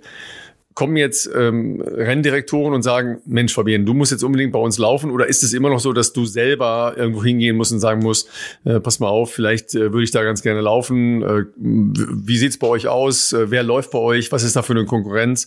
Ähm, oder machst du das jetzt erstmal nach deiner Trainingsentwicklung und nach den äh, zeitlichen Maßgaben, die du so im Blick hast in Richtung Olympia? Äh, also tatsächlich macht meine Wettkampf, oh, naja, also das Wettkampfmanagement, äh, die Silvia Abmeier, also meine Managerin. Das heißt, potenzielle Anfragen würden an sie gehen.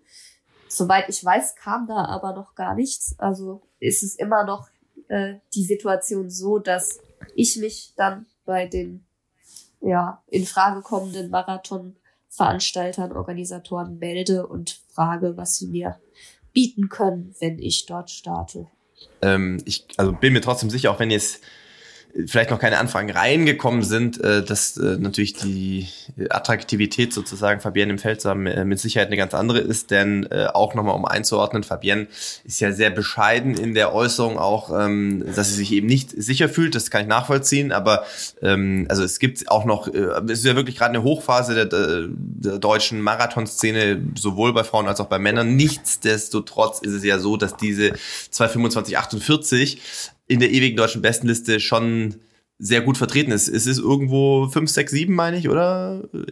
Vielleicht Platz 6 ist Platz ja. 6, genau. Also das ist jetzt auch nicht so, dass in der Historie des deutschen Laufsports im Marathonbereich der Damen schon so viele schneller waren. Also ähm, das ist auch schon echt mal eine Marke auf jeden Fall. Ja, auch in der europäischen Bestenliste ist es ziemlich weit vorne. Tatsächlich. Aber ich möchte jetzt nichts Falsches sagen. Sag mal, aber hast du trotzdem schon mal einen Blick geworfen auf den äh, Olympiamarathon oder sagst du, nee, nee, lass mich damit nochmal in Ruhe?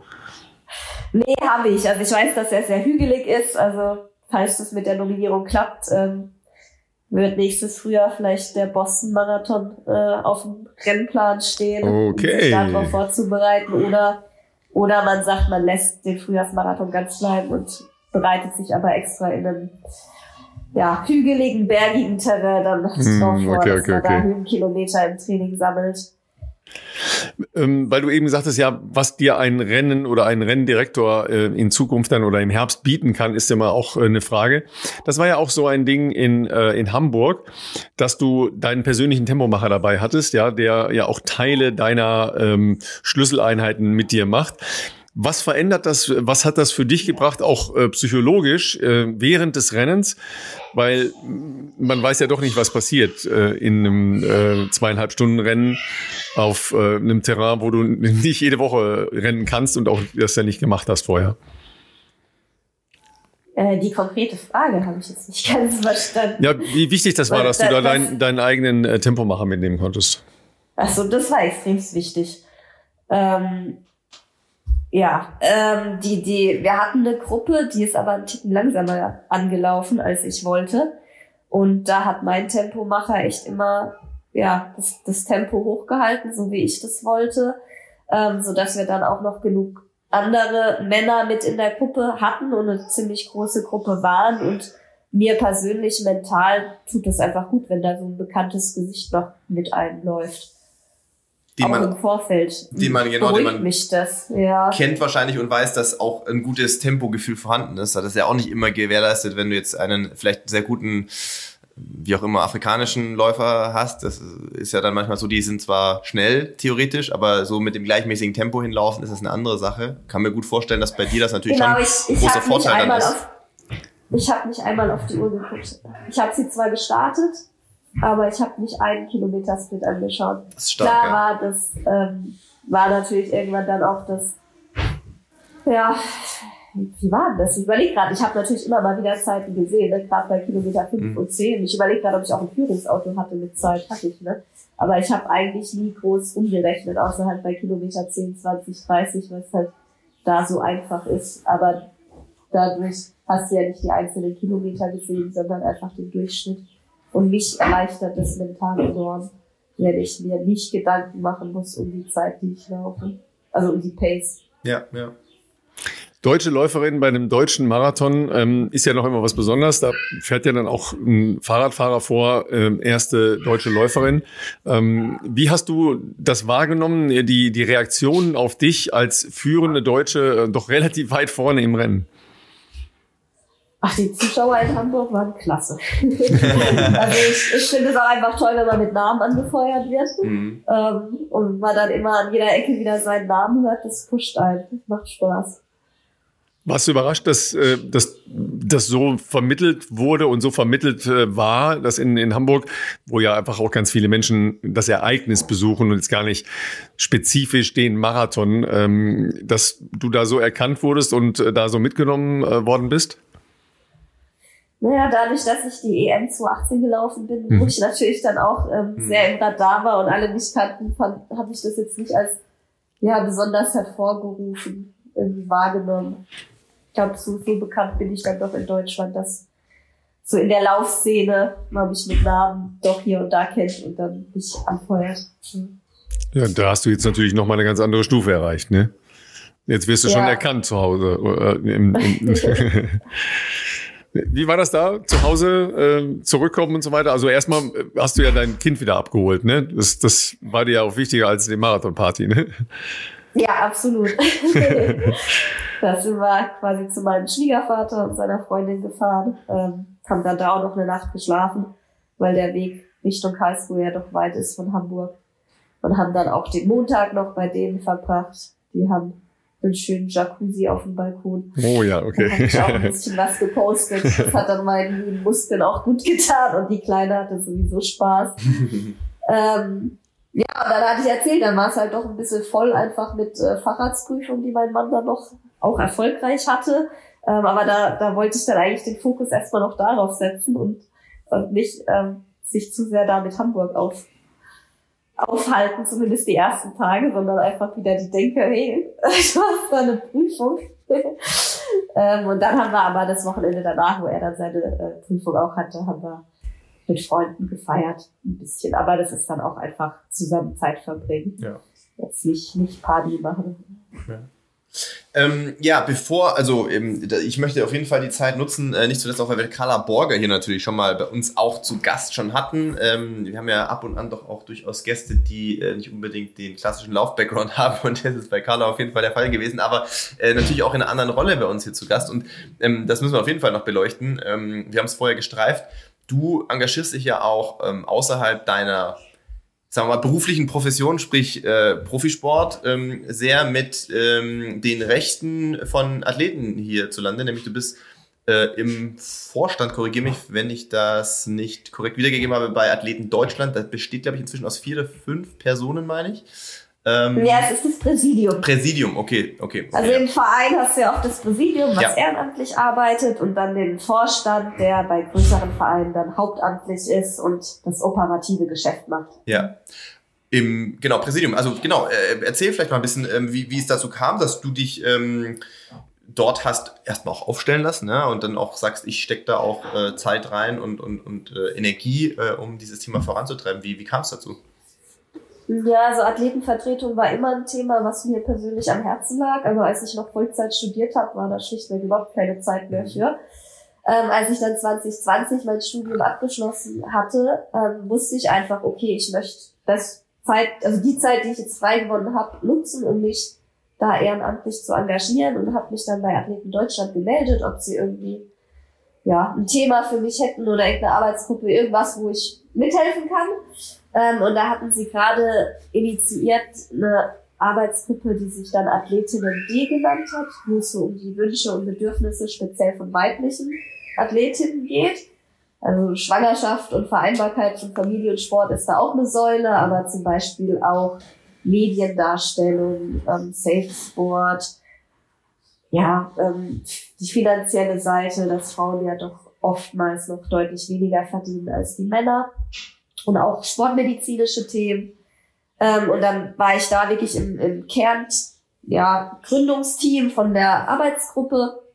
Und als dann aber 2021 das damalige Präsidium aufgehört hat, ähm, haben sie mich gefragt, sag mal, hast du nicht Lust, dich aufstellen zu lassen? Und das war ja mitten in meiner Verletzungszeit, ähm, wo ich sowieso auch gar nicht allzu viel trainieren konnte und irgendwie Freiraum hatte und da haben sie einen richtigen Moment erwischt. Da haben gesagt, ja, mache ich. und mitgefangen, mitgehangen. Ähm, parallel dazu sind wir ja alle auch in der Athletenkommission beim DOSB. Das ist ja ziemlich kompliziert in Deutschland. Mhm. Also Athleten Deutschland ist die unabhängige Athletenvertretung, aber laut Satzung muss es auch noch die im DOSB geben. Jetzt haben wir halt diese Doppel, fahren wir so doppelgleisig und über die Athletenkommission bin ich aber auch Präsidiumsmitglied im DOSB. Mhm beziehungsweise Athletenvertreterin im Präsidium des EOSB und habe da auch noch diverse Sitzungen. Ähm, und ja, habe dieses Thema Athletin D immer noch so als meine Herzensangelegenheit, das Thema, was ich besonders vorantreibe. Ähm, Im Präsidium sind wir sieben Athleten und Athletinnen, die anderen haben dann so ihre Schwerpunktthemen, aber wenn wir Präsidiumssitzung haben, ist natürlich für jeden jedes Thema interessant. Und wird dann diskutiert, wie sich der Verein zum Beispiel strategisch positioniert oder ähm, ja, welche Meinung oder Position wir zu verschiedensten Themen beziehen. Und die eine Stufe ist ja noch, äh, die du schon skizziert hast, der DOSB, also der Deutsche Olympische Sportbund, mit einer sehr hohen Komplexität, weil da ja eben alle olympischen Sportarten äh, drin vertreten sind. Plus gerade einer sehr starken Neuorientierung. Ähm, zum einen aufgrund der Wechsel im, äh, im Vorstand und äh, im Präsidium, aber vor allen Dingen auch in der Leistungssportreform, äh, die natürlich jede Sportart im Prinzip ja mit eigenen Bedingungen hat, aber es ja eben auch eine ähm, große Überbauorganisation gibt. Also wo will eigentlich der Sport in Deutschland, wo will der Leistungssport in Deutschland eigentlich hin? Und wie kann man äh, in Zukunft die Basis für erfolgreiches äh, Abschneiden bei Olympischen Spielen, äh, also Winter wie Sommer legen? Ähm, was sind da deine Themen und äh, wie stark ist diese Komplexität, die da auch auf dich zugekommen ist? Ja, die ist extrem hoch, die Komplexität.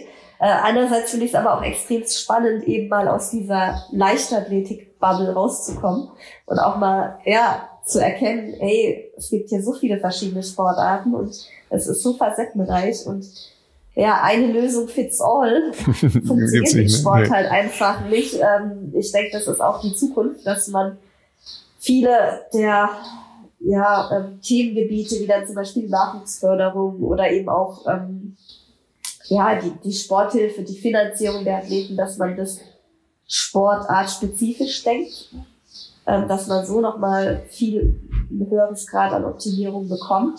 Ähm, aber ja, die ersten Monate im DOSB-Präsidium musste ich mich auch mit sämtlichen Abkürzungen erstmal anfreunden. Und, ja, auch verstehen. Also auch, auch gerade, was, was, was fördert der Bund, was fördern die Länder, welche Aufgaben haben dann die Spitzenverbände in dem Konstrukt, die Landessportbünde. Also in Deutschland ähm, ist schon die Sportförderung als solche extrem komplex. Wir haben aktuell wieder eine neue Spitzensportreform, wo in vier verschiedenen Arbeitsgruppen und ja, verschiedenen Themen ja, gearbeitet wird. Da bin ich selber dann nicht mehr involviert. Wobei Athleten Deutschland schon immer mal wieder ähm, Meetings mit den Athleten anbietet, um ähm, ja, teilweise zu informieren, um was es in den Arbeitsgruppen geht, aber auch eben um zu fragen, was sind denn Anliegen von euch? Ne? Also ich habe meine eigene Meinung natürlich als Athletin, aber ich vertrete ja nicht meine eigene Meinung, sondern die Mehrheitsmeinung der Athleten und Athletinnen. Und da ist halt auch der, die Geschäftsführung bei Athleten Deutschland so enorm wichtig, um einfach all diese Arbeit zu leisten, die ich als ehrenamtliche, aktive Sportlerin ja nicht machen kann. Eben mit den Athleten kommunizieren, ganz nah mit denen zu sein, ähm, ja, äh, Studien, was heißt Studien, ähm, ja, äh, Umfragen zu machen. Was sind eure Anliegen? Wofür sollen wir uns stark machen? Welche Themen sind aktuell die wichtigsten für euch? Okay, da kommen natürlich ganz viele ähm, wie soll ich sagen, Einzelunternehmungen, äh, Einzelinteressen dann zusammen und daraus dann ein Bündel zu schnüren, ist sicher auch nicht ganz einfach. Äh, nimm uns mal mit, wo so aus deiner Sicht im, im Kontext der Sportarten äh, die Leichtathletik in Deutschland und äh, vielleicht noch spezifisch der Laufsport in Deutschland steht, was eben so Struktur, Nachwuchs und, und Professionalisierungsgrad angeht. Boah, da stellst du mir jetzt, ne? Achso, wir brauchen jetzt noch eine Stunde, ja, oder was? also ich will an der Stelle sagen, ich bin ja keine Athletenvertreterin im DLV. Ne? Mhm, ja, also genau. jetzt ja, ja. Von, von Präsidiumssitzungen beim DLV bin ich nicht anwesend. Mhm. Ähm, da weiß ich gar nicht so viel, wie ihr jetzt vielleicht denkt oder wie viel man vielleicht wissen müsste, um, um diese Frage gut beantworten zu können. Ähm, ich glaube aber schon, dass der Leichtathletikverband vieles richtig macht, auch seiner Größe wegen hat er natürlich einiges an Budget. Ähm, aber natürlich gibt's viel, viel Verbesserungspotenzial auch da. Also letztes Jahr das Desaster mit der Sporthilfe habe ich äh, ja so von von der Außenseite Linie aus verfolgt und konnte auch nur den Kopf schütteln. Ähm, so sowas darf natürlich einfach nicht passieren. Ja, nochmal für unsere Gemeinde, ähm, da ist halt eine andere Zahl an Athletinnen und Athleten ähm, der Förderung praktisch gemeldet worden, als Fördermittel zur Verfügung standen. Das hat dann dazu geführt, dass es da Cuts gegeben hat und dass Leute, die vor allen Dingen im Nachwuchs und äh, in, in den Zwischenbereichen zwischen äh, Jugend, Junioren und ähm, dann im Erwachsenenbereich unterwegs sind, und die ganz besonders auf diese Förderung angewiesen sind, dann äh, plötzlich und zwar äh, mit einem sehr kurzen Vorlauf ohne Förderung dastanden. Wir haben das äh, hier irgendwann mal am Rande thematisiert. Ja, das sind äh, natürlich Probleme, ähm, die da sind. Ich habe immer so. Jetzt, äh, wo du. Ja. Jetzt muss ich mal kurz nochmal dich unterbrechen. Jetzt konnte ich natürlich noch mal ein bisschen nachdenken, ja. wo du ausgeschweift hast. Ja. Also jetzt direkt aus Athletensicht. Ähm, muss man sagen, haben wir jetzt, und aus Läufer, aus der Läuferbubble, mhm. haben wir jetzt mit äh, Matthias Kohls, neuen Bundestrainer, der seit Januar im Amt ist und das wirklich sehr motiviert und leidenschaftlich macht. Also der ist wirklich bemüht, da für die Läufer einiges an Verbesserungen ähm, zu einzuholen. Ähm, was läuft, finde ich, falsch, ist zum Beispiel die ganze Trainingslagerfinanzierung. Das ist für mich ein Riesenmanko, dass doch das meiste der Höhentrainingslager, die halt als Läufer doch mit am effektivsten sind, ähm, wir privat finanzieren. Und dass es da oft auch im Vorfeld gar nicht transparent, ja, transparent gemacht wird, ob die Kosten übernommen werden und wenn ja, äh, wie viel Prozent gezahlt wird. Manchmal erfährt man das erst im Nachhinein. Ähm, das ist eine große Baustelle, wo man, die man verbessern muss. Ja, an der Stelle äh, hat Philipp ganz heftig genickt, ja, weil äh, das, das kennst du natürlich auch aus, äh, aus den Bereichen. Klar. Klar, du warst ja auch nicht mehr im Kader.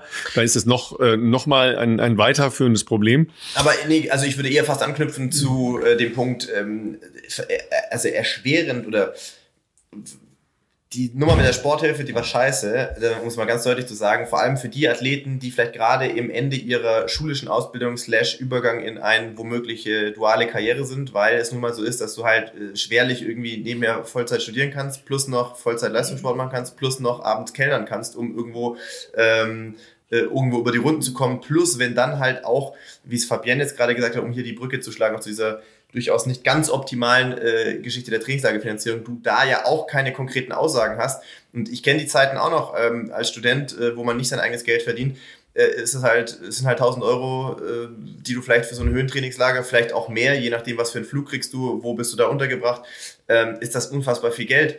Und äh, wenn dann so eine, so eine Sporthilfe, da müsste Fabienne jetzt wahrscheinlich mir Infos geben, weiß ich jetzt nicht genau, wo die aktuell liegen würde in so einem U-Bereich, U23 oder wie auch immer. Ähm, aber da reden wir auch von wahrscheinlich 300, 400 Euro, vielleicht sogar mehr im Monat, die dann plötzlich wegbricht, plus du halt keine konkreten Aussagen hast oder verlässlichen Aussagen, können Trainingslager übernommen werden. Da hilft es halt auch nicht so, ja, flieg erst mal hin und mach dein Trainingslager, dann schau mal danach. Ja, wenn danach dann nichts ist, du kannst halt kein Geld ausgeben, was du nicht hast. Also es ist halt, es ist gerade in diesem Bereich, glaube ich, extrem ähm, schwierig und es ist halt dann auch ähm, nachvollziehbar, dass da leider dann doch auch immer noch viele Talente irgendwann verloren gehen aus Frustration, aus vielleicht auch mangelnden finanziellen Möglichkeiten oder weil man vielleicht auch sagt, ich gebe meiner beruflichen, meinem beruflichen Werdegang ähm, äh, einfach den Vorrang, weil das andere ähm, kostet mich zu viel Energie und Zeit.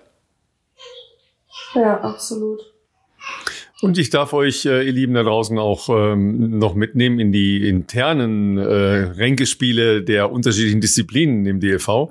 Natürlich schaut äh, die Laufwehrgemeinde und Läuferinnengemeinde dann schon ein wenig, äh, wie soll ich sagen, verwundert auf sehr große Gruppen an Sprinterinnen und Sprintern, die äh, vier, fünf, sechs, sieben Wochen, das ist jetzt nicht dahingesagt, sondern so war das tatsächlich. Das ist ähm, Realität, ja ja, Realität in äh, Florida verbringen oder in anderen ähm, nicht gerade preiswerten Umgebungen.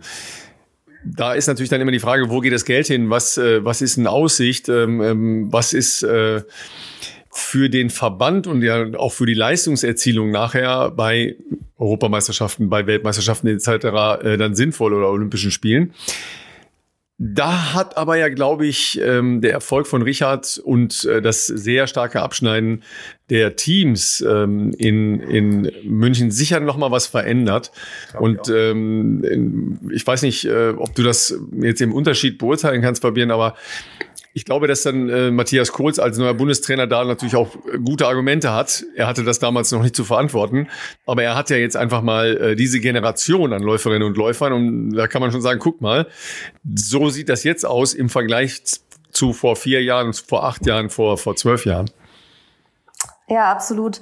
Ähm, was mir noch kommt, auch so, was mir lange gar nicht bewusst war, jetzt aus DUSB-Sicht wieder, ähm, die Verbände bekommen ja Fördergelder je nachdem, wie ihr Potenzial ist. Ne? Das ist ja diese POTAS, Potenzialanalyse-System. Mhm. Ähm, und da müssen sie halt auch zeigen, wie ihre internationalen Erfolge waren, wie ihre Aussichten sind. Und ähm, Verbände, die halt vermeintlich ja Medaillenchancen haben in Zukunft, werden halt mit mehr Geld gefördert als welche, die nicht so erfolgreich waren gibt dann auch verschiedenste andere Aspekte.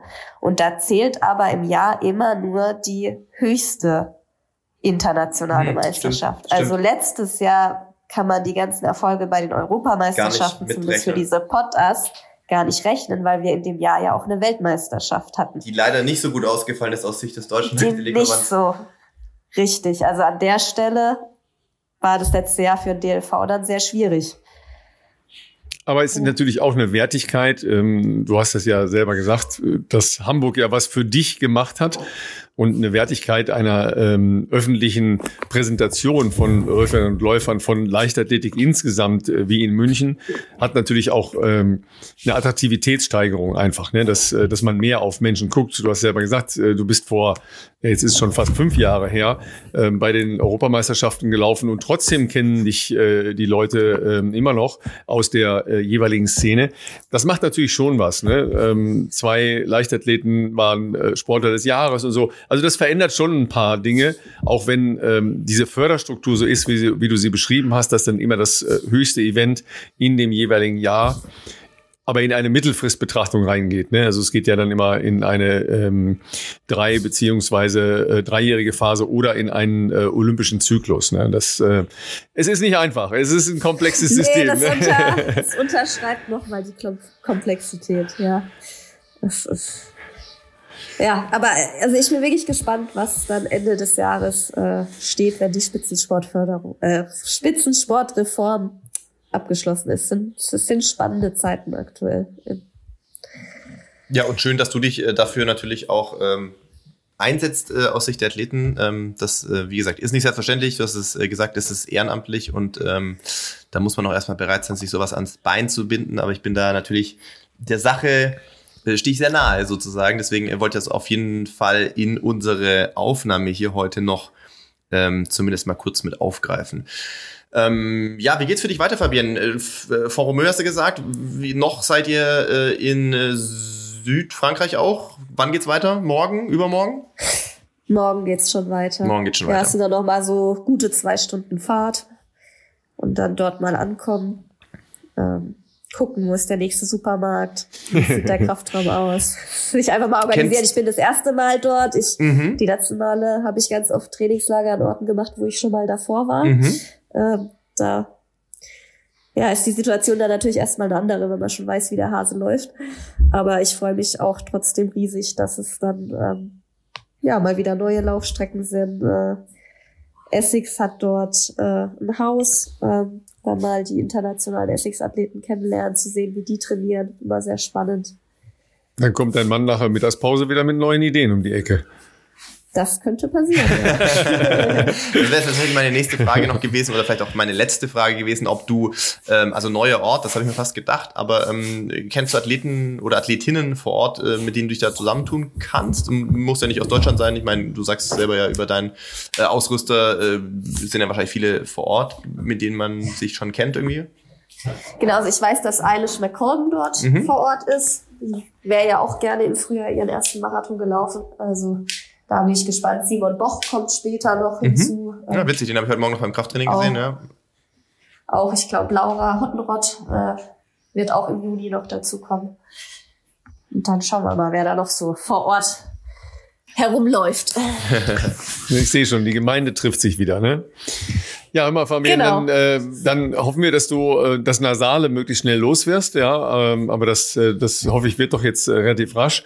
Ähm, und dass du die elektrisierenden Momente des Hamburg-Marathons äh, noch lange mit äh, dem, dem Lachen und äh, dieser positiven Herangehensweise an deinen Beruf als Läuferin äh, konservieren kannst für die nächsten Wochen und Monate. Ne? Ja, vielen Dank. Da kann ich mich nur anschließen, ja. Ähm, wir freuen uns sehr, dass du ähm, dir Zeit genommen hast. Ich weiß gar nicht, warum es so lange gedauert hat, ehrlich gesagt. Warum haben wir denn, ich weiß ich nicht. Also ja, wir hatten, wir waren ja, wie es unsere Art ist, ja, wir waren ja tatsächlich mal ausgebucht. Ne, wir hatten ja, ja mal, mal, Verabredungen getroffen, ne? Äh, längerfristig. Ja, ich wollte gerade sagen, es ist oftmals dann, ja, ja, man ist irgendwie so in seiner, in seiner Mache drin. Aber umso mehr freut es uns natürlich, dass das jetzt geklappt hat. Noch dazu, wenn wir so einen äh, ja, positiven Anlass jetzt auch hatten und werden das natürlich ähm, sehr interessiert weiterverfolgen. Womöglich äh, werden wir uns wieder melden, je nachdem, was bei dir im Herbst ansteht für ein Follow-up. ähm, ja, dann erstmal natürlich dir äh, ähm, und der Family äh, hoffentlich eine sehr schöne Zeit und natürlich auch eine erfolgreiche Zeit in den Pyrenäen ähm, und alles weitere werden wir sicherlich ähm, ja ähm, verfolgen können. Äh, dafür dann schon mal viel Erfolg. Ja, vielen Dank für das nette Gespräch und ihr dürft euch jederzeit immer wieder gern melden. Das freut uns äh, sehr. Ähm, wenn du sonst noch was loswerden möchtest, jemanden grüßen möchtest, äh, feel free. Äh, wir wünschen sonst natürlich unserer Community schon mal einen guten Start ins Wochenende. Ähm, bei äh, was auch immer ihr so sportlich äh, unter die Füße nehmen werdet. Ähm, und äh, ja, würde sagen, wir geben Fabienne das letzte Wort hier heute.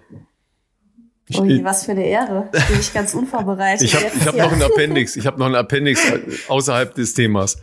Aber erst okay, du, okay. Fabian. Okay, erst okay, erst Fabian. Okay, okay. Ja, vielleicht einfach genießt es, wenn ihr euch bewegen könnt.